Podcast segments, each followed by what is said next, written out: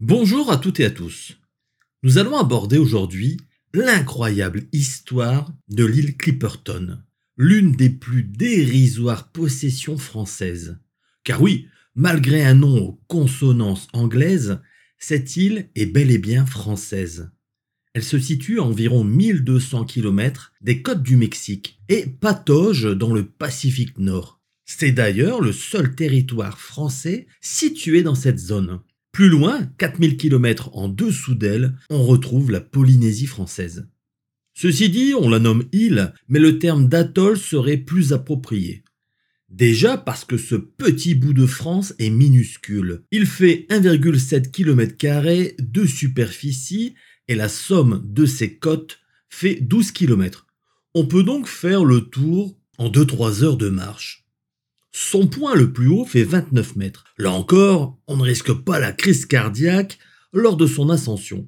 Ensuite, parce qu'il y a très peu de terre exploitable, le centre de l'île est un lagon. On ne peut donc circuler à pied qu'en faisant le tour du lagon, bah, sinon il vous faut une barque. Il faut donc imaginer un circuit ovale, un peu comme les circuits de course automobile américains type Daytona. Alors ça, c'est pour la géographie. On a planté le décor.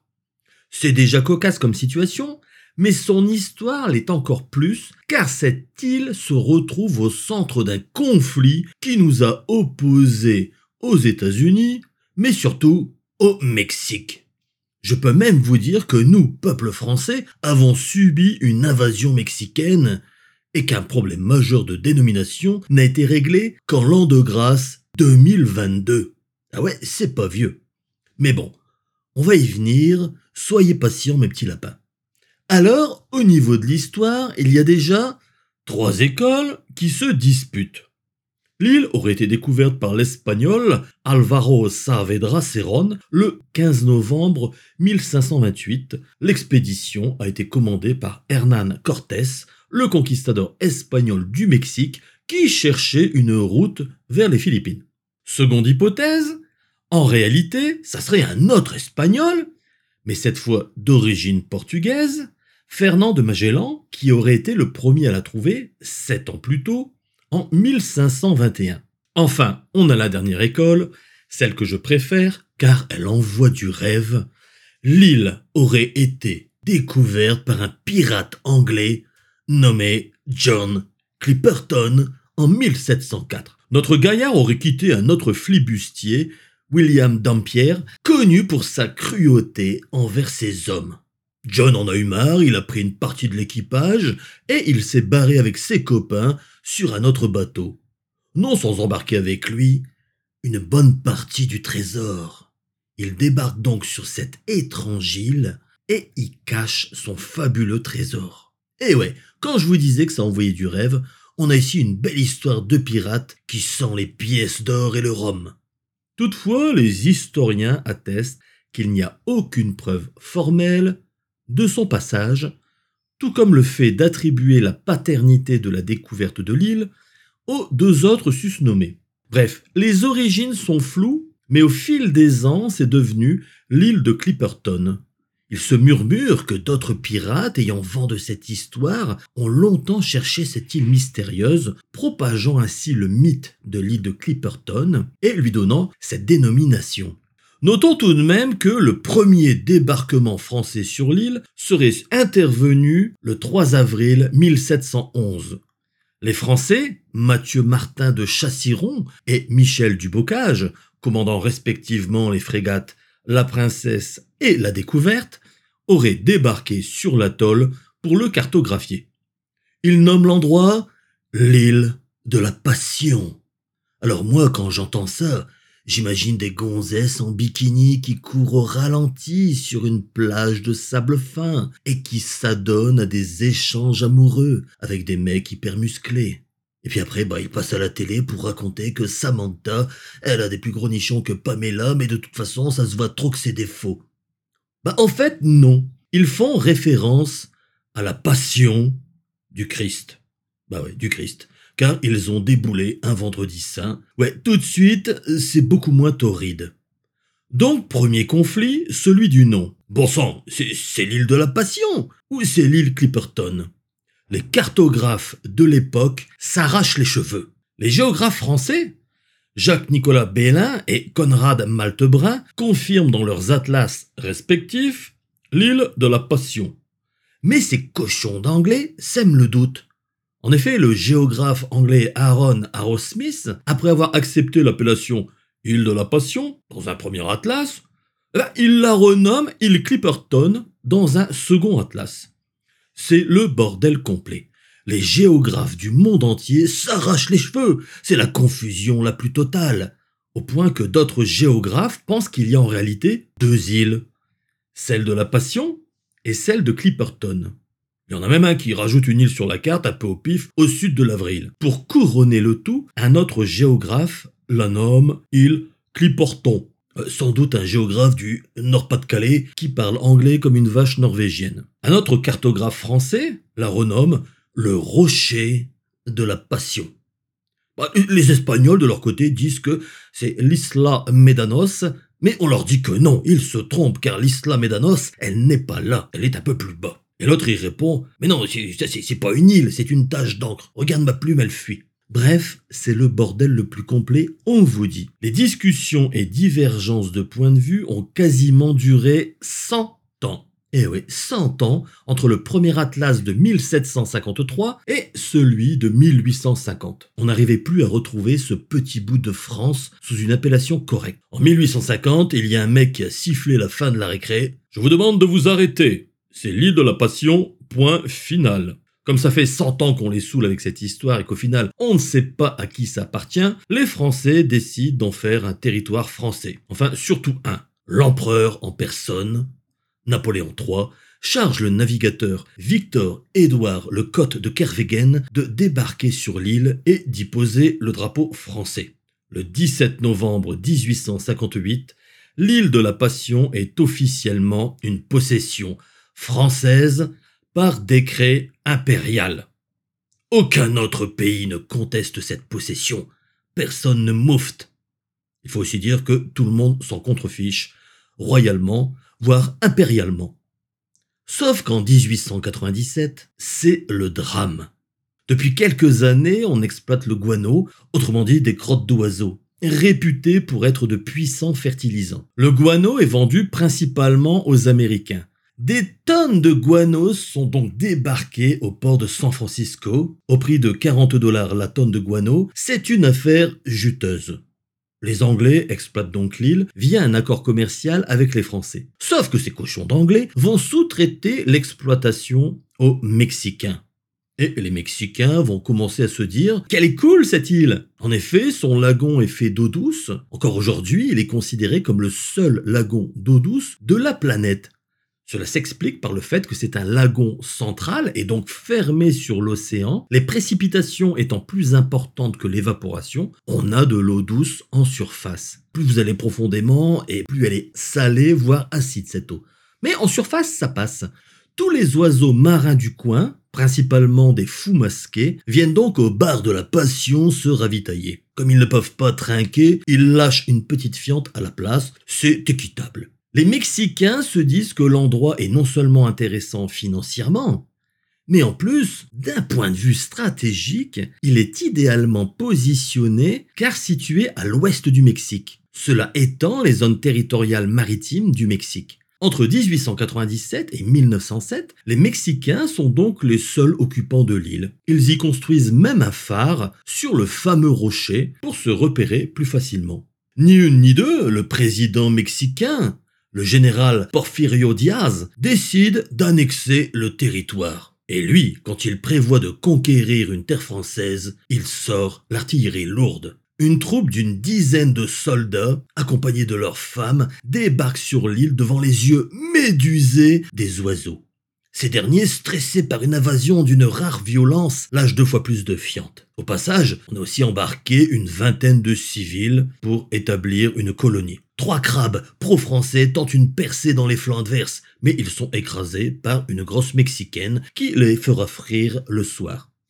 Cette colonisation de l'île par une cinquantaine de personnes est placée sous la haute autorité du capitaine Ramon Arnaud, descendant d'une famille française. Rendez-vous compte, même si ses origines françaises sont lointaines, quelque part, il trahit la France. Mais c'est comme ça, dans toutes les bonnes histoires, il y a toujours un traître charismatique. Ramon Arnaud est donc celui qui endosse le rôle. Faut dire que le gars a le bon profil. C'est un filou qui a failli passer devant le peloton d'exécution pour désertion. Attrapé par la patrouille, il a fait amende honorable en disant qu'il avait déserté à l'insu de son plein gré. Bref, que c'était un malentendu et qu'il ne le ferait plus. Ses supérieurs lui confient donc cette mission épique, la conquête de l'île de Clipperton. Après son éclatante victoire, il est promu lieutenant et surtout gouverneur de l'île. Son épouse, la délicieuse Alicia Rovira Arnaud, l'accompagne et devient de facto la première dame de Clipperton. Le Mexique revendique donc officiellement l'île et le proclame au monde entier. Alors, bah écoutez, vous pensez que la France va réagir et que les fiers cuirassés français vont venir bouter les Mexicains qui se goinfrent de pépito au soleil? Que nenni La France s'en contrefiche royalement. On imagine d'ailleurs le fonctionnaire français qui reçoit l'information et qui doit faire un rapport à ses supérieurs alors pour peu qu'il dispose d'un vieil atlas, bah le gars il est, complètement perdu. Mince, ça nous appartient vraiment ce truc-là? La France décide donc de ne rien faire, car elle a fort à faire avec ses voisins, les salboches, qui sont en train de faire chier leur monde. En plus, on a perdu l'Alsace et la Lorraine, alors l'île de la Passion, ça passe vraiment au second plan. Bref, c'est le néant diplomatique pendant plus de deux ans. Le président mexicain, le général Porfirio Diaz, insiste pour que son corps expéditionnaire reste sur place au cas où les Français se raviseraient et demande à ses colons de s'établir durablement et de faire plein de petits Mexicains. Pour la logistique, un bateau passera tous les quatre mois pour apporter des vivres et le journal du jour. En 1910, c'est encore un drame. Le généralissime Porfirio Diaz est victime de la révolution mexicaine. On ose faire un coup d'État contre lui. C'est un scandale. C'est l'époque épique des Pancho Villa et autres, Emiliano Zapata. Et devinez quel pays notre général choisit pour son exil? Vous l'avez deviné, il choisit la France. En 1911, il arrive à Paris, et d'ailleurs, il va y mourir en 1915. On peut dire ce qu'on veut, mais les révolutionnaires sont souvent mal organisés. Ils foutent le boxon partout, et ce qui devait arriver arriva. On oublia qu'on avait une troupe de soldats et des colons à 1200 km des côtes mexicaines. Oui, c'est complètement dingue, on a oublié des personnes sur l'île. Entre 1906 et 1914, les ravitaillements étaient correctement assurés au rythme d'un bateau tous les quatre mois. Huit années où régulièrement le bateau débarquait vivres, vêtements, livres et divers matériaux de construction. Pour ne pas partir la cale vide, il remplissait son ventre de guano qu'il allait ensuite refourguer aux Américains.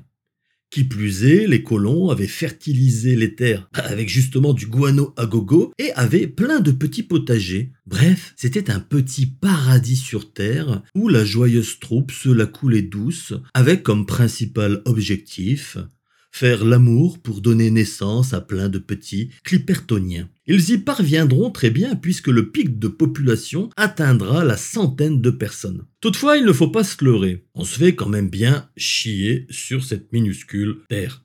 Souvenez-vous de ce que je disais au début, on fait le tour complet en deux ou trois heures. D'autre part, à force d'exploiter comme des malades le guano, il n'en reste plus. Les Anglais qui exploitaient auparavant ce composé phosphatique avaient estimé en 1907 qu'il y avait 12 000 tonnes de guano en stock sur l'île. Sept ans plus tard, il n'en reste donc plus beaucoup. De ce fait, la plupart des ouvriers ont pris le bateau du retour et la population locale se stabilise aux alentours d'une trentaine, quarantaine d'âmes, grand maximum, satisfaites malgré tout de se dorer la pilule au soleil. Finalement, comme il y avait de moins en moins de guano exploité, la seule véritable contrainte était l'entretien des cultures. Seulement en 1914, un terrible cyclone ravage l'île et toutes les belles salades s'envolent. Les tomates, j'en parle même pas. Les colons se disent bon, bah, c'est pas trop grave car le bateau de ravitaillement arrive en mai. Sauf que ce dernier ne viendra jamais. Le nouveau gouvernement mexicain a complètement oublié l'existence de son corps expéditionnaire. Il faut dire que le pays change de président comme de chemise, et les chefs se succèdent à une vitesse effrénée. Madero, qui avait remplacé Diaz, est à son tour renversé par Huerta. Bref, le Mexique connaît une période très instable politiquement. Ce qui est fou, c'est qu'il y a bien des personnes qui savent qu'on a des copains mexicains au cœur du Pacifique Nord. Tout d'abord, les familles des colons. Ah oui, les familles des soldats. Le capitaine du bateau de ravitaillement, ses marins, les dockers qui chargeaient le bateau, mais aussi les ouvriers qui sont revenus de l'île, ou encore les fonctionnaires qui comptaient les boîtes de petits pois et les paquets de pépitos. On imagine bien que tout ça laisse des traces et que des rapports étaient faits sur cette activité. Bon, et puis dans le pire des cas, un oubli, ça peut arriver. On programme une expédition le mois suivant et bon, et on n'en parle plus. Désolé les gars, on était occupé à faire une révolution, donc on n'a pas pu venir. Mais bon, dédommagement, on a doublé votre ration de tequila. Et là, tout le monde jette son grand chapeau circulaire en l'air en criant Aïe caramba Oui, je sais, j'exagère un peu avec les clichés, donc je vais arrêter. Mais là, ce qu'il faut prendre en considération, c'est qu'il s'agit d'un oubli qui va durer trois ans trois longues années de 1914 à 1917. Le gouvernement a complètement oublié qu'il avait piqué un atoll à la France et qu'il était occupé par des soldats et des civils. Cerise sur les tapas, le corps expéditionnaire était pro-Diaz et a du mal à accepter les révolutions successives. Il était de notoriété publique que Madero, le rival de Diaz, était soutenu par les Américains. Donc les Américains sont des ennemis, il faut s'en méfier comme de la peste. Et là, un truc complètement fou va se passer. Justement, un navire américain qui passait dans les parages, l'USS Cleveland, va constater l'état lamentable dans lequel se trouvent les occupants de l'île. Ils ne sont plus que 26 et ressemblent plus à une bande de pouilleux qu'à de valeureux conquérants. Ils vont proposer un sauvetage en bonne et due forme à Ramon Arnaud, mais ce dernier va refuser. Ah caramba Jamais je ne mettrai les pieds dans un bateau ennemi, bande de sales à merloc. Vous voulez notre île? Et moi, on m'a demandé de la garder, coûte que coûte. Alors barrez-vous ou je vous balance des crabes, des moules et du guano, j'en ai 50 tonnes en stock. Le navire américain se barre en se disant qu'ils sont complètement fêlés. En réalité, on suppose que Ramon Arnaud ne voulait pas s'exposer à une nouvelle sanction disciplinaire. Bah oui, il avait déjà déserté une fois et s'en était sorti miraculeusement. Il ne fallait donc pas tenter le diable, et surtout pactiser avec des Américains. Et pourtant, c'est bel et bien le diable qui va apparaître sur l'île. La colonie va alors être progressivement décimée par la famine et le scorbut. Les survivants se nourrissent essentiellement de la chasse des oiseaux marins et éventuellement de leurs œufs quand ils en trouvaient. D'un peu de pêche, bien évidemment les crabes qui prolifèrent sont les premières victimes des affamés, mais avec l'absence de vitamine C dans leur nourriture, le scorbut fait des ravages chez les occupants. Pourtant, un homme semble moins souffrir que les autres, le gardien du phare, une personne peu agréable qui vit à l'écart du groupe et qui n'obéit qu'à un seul homme, le gouverneur Ramon Arnaud. On apprendra bien plus tard qu'il consommait les rares noix de coco qu'on pouvait trouver sur l'île. Comme la noix de coco contient des vitamines C, il a échappé au scorbut et a gardé une relative bonne forme. Un an plus tard, soit en mai 1915, ils ne sont plus que quatre hommes, six femmes et huit enfants. Ramon Arnaud se rend compte que la situation est désespérée. Son épouse, Alicia, est enceinte et il est terrifié à l'idée qu'elle puisse accoucher dans des conditions aussi extrêmes. Il dispose d'un petit bateau à moteur, mais tout le monde ne pourra pas monter dedans. Et puis, il faut se rendre à l'évidence, il n'y aura pas assez de carburant pour rejoindre le port le plus proche, Acapulco. Même en ramant, c'est une mission suicide. Ramon Arnaud passe le plus clair de son temps à scruter l'horizon, culpabilisant peut-être d'avoir rejeté l'offre américaine. Il cherche sans cesse un navire, malheureusement en vain. Pourtant, un jour, il s'excite comme un fou, il saute comme une puce. Un bateau Un bateau Tout le monde regarde et personne ne voit rien. Ramon Arnaud insiste. Mais si là-bas, regardez, c'est une frégate. Tout le monde plisse les yeux pour affûter le regard, mais le constat est identique, il n'y a rien. Seulement, comme c'est le chef, on ne le contrarie pas et ce dernier décide d'embarquer deux hommes avec lui sur son rafio pour aller prévenir le navire de leur miséricorde. Bah, les deux hommes rament comme des fous pendant que le chef scrute l'horizon.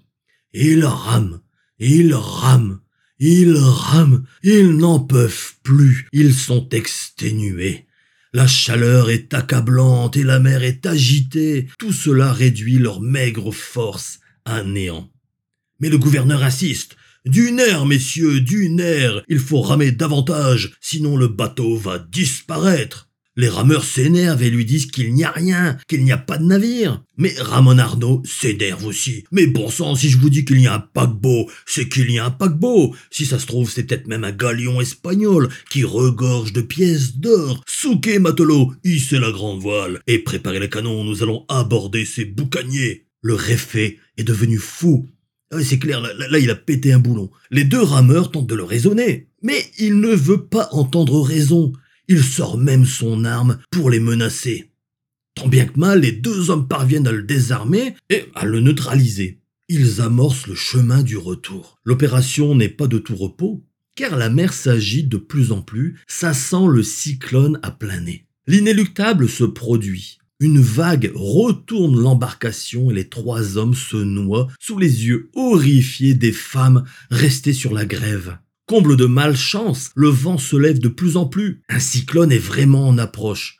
Il va toucher Clipperton dans quelques heures à peine. Les femmes se réfugient dans la demeure la plus solide, celle de feu Ramon Arnaud. Dans des conditions extrêmes, Alicia Rovira Arnaud donne naissance à un garçon. Elle le baptise Angèle. Le lendemain matin, les femmes constatent l'étendue des dégâts, le camp est totalement ravagé. La situation est désastreuse. Le gouverneur Ramon Arnaud est mort. Il n'y a plus aucune figure d'autorité sur l'île. Le dernier homme survivant est le gardien du phare, Victoriano Alvarez. C'est un colosse noir de peau, sans doute descendant d'esclaves amenés en Amérique centrale par les Espagnols. Un noir d'une force colossale et d'une robustesse aux maladies à toute épreuve. Il va pourtant sombrer dans la folie la plus totale. Pour faire simple, il va se comporter comme le pire des salauds en violant les femmes et en martyrisant les enfants.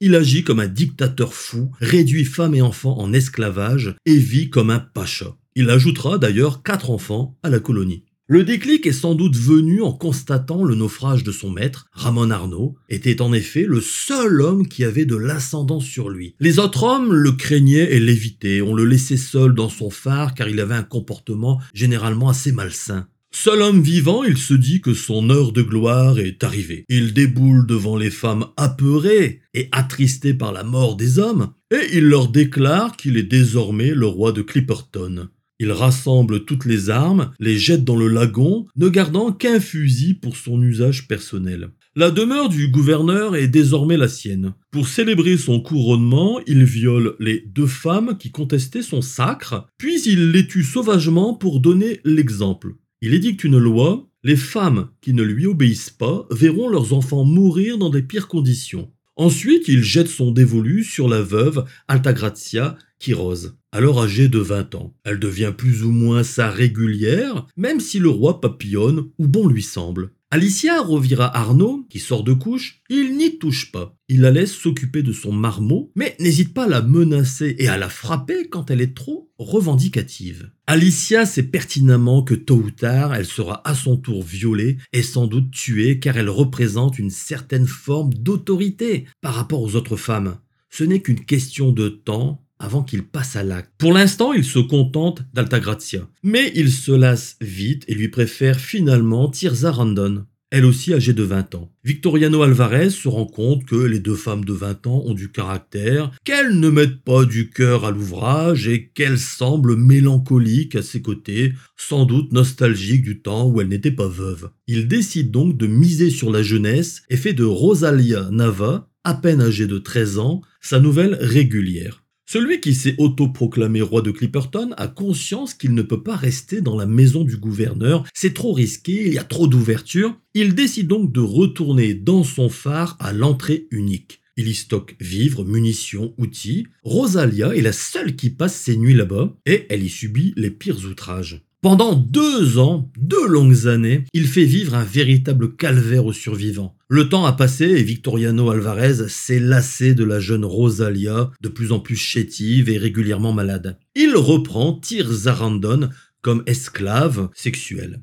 Toutefois, il se dit que la seule qui n'est pas passée à la casserole, c'est la veuve du gouverneur, Alicia. Son mouflet a grandi et le respect qu'il avait pour le gouverneur s'est complètement estompé. Finalement, en tant que roi, il se dit qu'il peut également se la farcir. Comme c'est une dame de la haute société, il faut quand même respecter certaines règles protocolaires. Et puis bon, c'est quand même la plus vieille des dames. Hein. Pensez-vous donc, elle a 29 ans. Donc il faut prendre les formes. Il débarqua donc un beau matin de juillet en compagnie de Tirza pour annoncer solennellement qu'à compter de demain, c'est Alicia Rovira Arnaud qui deviendrait sa compagne officielle, et il répudiait par la même occasion Tirza. Mais bon, il la garde encore cette nuit, et demain, voilà, il la rendait aux autres. Cette annonce fait l'effet d'une bombe, car Alicia jouissait d'une énorme respectabilité. C'était un peu la grande sœur des filles, celle qui soignait leurs blessures, celle qui les aidait à surmonter cette horreur au quotidien. C'en est trop. Il faut agir. Rosalia n'étant pas en mesure de se battre, c'est donc les trois femmes restantes qui vont se rebeller, aidées en cela par le fils aîné d'Alicia, Ramon Arnaud Jr.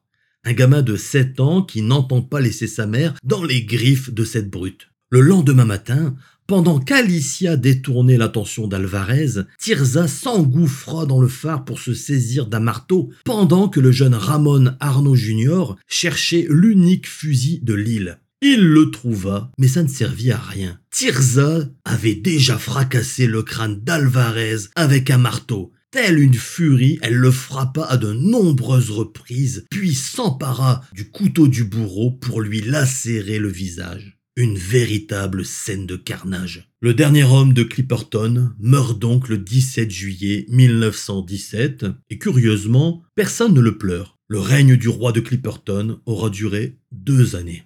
Comme un bonheur ne vient jamais seul, le lendemain matin, l'USS Yorkton, un chasseur de sous-marins passant dans les parages pour effectuer un contrôle de l'île, bah, car son objectif était de vérifier qu'aucun navire allemand ne traînait dans les environs, bah, écoutez, ce navire découvre l'île et les marins à bord constatent que la poignée de survivants sont en piteux état. Bien évidemment, ils les secourent. Par la même occasion, ils découvrent le calvaire qu'ils ont vécu et laissent le corps d'Alvarez à la discrétion des crabes. Avec beaucoup de dignité, lorsque les soldats déposeront les femmes et leurs enfants au Mexique, qu'ils devront rendre des comptes sur ce qu'ils ont découvert, ils se garderont bien de dire qu'un meurtre a été commis. Quand Alicia questionna son père sur l'absence d'intervention de la part de l'État mexicain, celui-ci répondit que lui et d'autres avaient questionné avec insistance les autorités et qu'on leur avait répondu que tous les occupants de l'île étaient morts lors d'un cyclone. Mais revenons-en en 1909. Comme c'est un peu le bordel au Mexique et que les Français froncent les sourcils, le général Porfirio Diaz, avant d'être chassé de son trône, accepte un arbitrage neutre pour déterminer à qui appartient Clipperton. C'est le royaume d'Italie qui est chargé de déterminer objectivement le légitime propriétaire de l'île. Il faudra attendre 22 ans, oui, 22 ans, pour avoir une réponse la souveraineté de la France est officiellement reconnue le 28 janvier 1931 par l'acte de sentence du roi d'Italie Victor Emmanuel III. La date officielle d'acquisition est fixée à la date de la première exploration française le 17 novembre 1858. Ouf, on pense enfin être tranquille et jouir pleinement de notre atoll français. Quand on apprend que les Américains ont annexé ce petit bout de France, les gredins, ils ont lâchement profité que nous étions occupés par les Allemands pour débarquer sur l'île et niveler, ni vu ni connu, une piste d'aviation. Apparemment, on n'a pas la date précise de cette occupation américaine. Est-elle de 1942, 43, 44 On ne le sait pas vraiment. Et visiblement, elle n'a aucun intérêt stratégique dans la guerre contre le Japon, vu sa position. Mais alors, pourquoi ont-ils occupé cette île? Eh bien, principalement parce qu'elle était idéalement située pour se prémunir d'une remontée de navires allemands depuis l'Amérique du Sud vers la Californie. Eh ben oui, on ne savait pas trop ce que les Japonais et les Allemands fomentaient comme piège. Et peut-être qu'ils avaient prévu une invasion par le sud de l'Amérique. En outre, il est toujours intéressant de ne pas être trop loin du Mexique, histoire de les surveiller et d'avoir une petite base arrière qui peut servir pour le ravitaillement. Les Français ne sont pas contents et protestent énergiquement. Les États-Unis rétrocèdent le territoire à la France le 21 mars 1945. Il laisse sur place un navire de débarquement échoué, des caisses de munitions en veux-tu, en voilà, sans doute pour aider la rébellion des crabes contre l'occupant français, et bien entendu, la piste d'aviation est laissée en l'état. Bon, alors cette fois, on pense vraiment qu'on va être tranquille. Et c'est le cas pendant une quarantaine d'années. Dans les années 80, les narcotrafiquants de Colombie, Pablo Escobar en tête, repèrent qu'il y a une piste d'atterrissage. La Colombie est à cheval sur l'océan Pacifique, à gauche, et sur la mer des Caraïbes, à droite. Pour livrer en drogue la côte est de l'Amérique du Nord, on passe donc par les Caraïbes, et pour livrer la côte ouest, bah, on passe par le Pacifique. Clipperton est donc un canal idéal pour faire escale, chargé en drogue des rafiaux de fortune qui remonteront ensuite vers la Californie. Mais non, monsieur le douanier, c'est pas de la coque, c'est de la poudre de guano, c'est pour fertiliser votre potager. Oui, il y a d'autres, hein. Et depuis les années 80, on n'arrive pas à se dépêtrer de cette plaque tournante de la drogue sur le sol français. Si Pablo Escobar et d'autres barons de la drogue sont tombés depuis bien longtemps, écoutez, ils ont été remplacés depuis belle lurette par d'autres narcotrafiquants qui n'abandonnent pas ce spot idéalement situé. Bon, après d'un autre côté, c'est une île de pirates, à la base, hein, donc c'est pas étonnant qu'ils s'y trament des trafics. Figurez-vous qu'en avril 2005, il y a eu un nouvel incident diplomatique avec le Mexique. On a frôlé une nouvelle guerre avec le Mexique.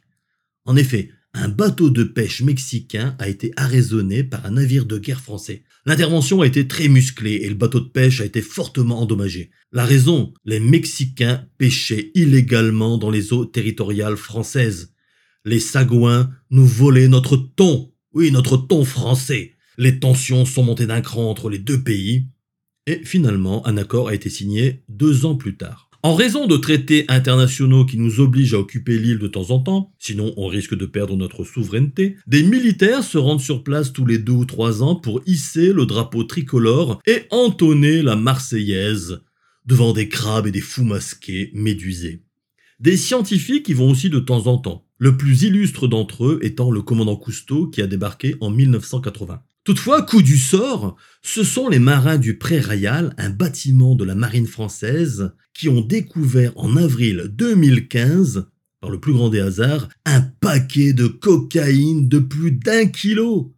Preuve que le trafic était toujours très actif sur l'île. Kevin, le marin qui a découvert le paquet, a déclaré Je trouvais que les crabes étaient hyper excités. Ils avaient mis des bandanas comme Rambo et nous ont attaqué les semelles. J'ai alors effectué un tir de sommation, mais ça les a encore plus énervés. Ils sautaient sur mes bottes en criant Banzai J'ai donc donné un coup de pied dans le tas en criant que c'était pas ma guerre.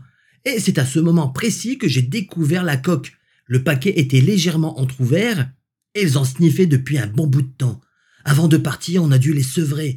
C'était pas beau à voir. Bon, plus sérieusement, la même année, le député du Tarn, Philippe Folliot, a visité Clipperton. C'était la première fois qu'un élu de la République française se rendait sur place. Les militaires ont déposé une plaque commémorative, renforçant ainsi symboliquement l'intérêt de la nation pour ce confetti français. Le député a été surpris de trouver énormément de détritus sur Clipperton. Il a également pesté contre la prolifération des rats arrivés accidentellement sur l'île et qui perturbent énormément l'écosystème.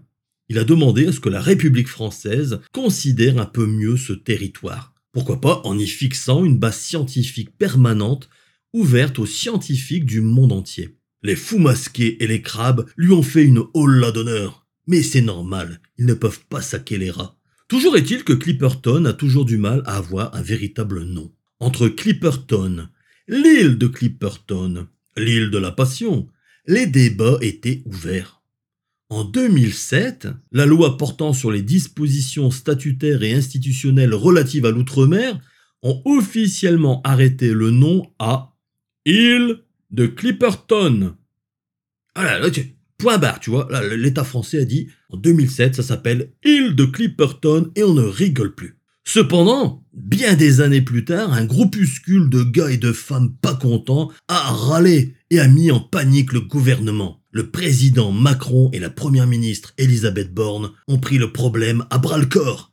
Le président Macron aurait déclaré Bon Babette, on risque de déclencher une guerre de religion avec cette histoire de vendredi saint. Il faut agir. Et vite, en 2022, la loi 3DS relative à la différenciation, la décentralisation, la déconcentration et portant diverses mesures de simplification de l'action publique locale, dispose que l'île de Clipperton peut également être désignée par l'appellation la passion Clipperton. Ouf il s'en est fallu de peu pour que les 10 millions de crabes qui peuplent l'île et qui ont tous de confession catholique débarquent en France, hein, parce qu'ils n'étaient pas contents qu'on ait supprimé la notion de passion du Christ. Tiens, et si rien que pour les embêter, on leur écrivait pour leur dire qu'avec une allusion religieuse, ah ouais, la passion du Christ quand même, la laïcité n'était pas respectée et qu'en plus on envoie un mauvais signal à la jeunesse en cautionnant les actes de piraterie de John Clipperton, et qui de surcroît en plus est anglais. Mais bon, je pense qu'on va laisser couler, ils ont d'autres crabes à fouetter. En tout état de cause, c'est bien gentil tout ça, mais personnellement, j'aimerais quand même savoir si quelqu'un sur la planète a retrouvé le trésor de Clipperton. Si ça se trouve, ce sont les Mexicains qui l'ont ramené chez eux. Bah, décidément, on est loin d'en avoir fini avec cette histoire de Clipperton. J'espère que cette histoire vous a plu. Quant à moi, il ne me reste plus qu'à vous souhaiter une très bonne continuation et à vous dire à très bientôt sur Gunnet Story.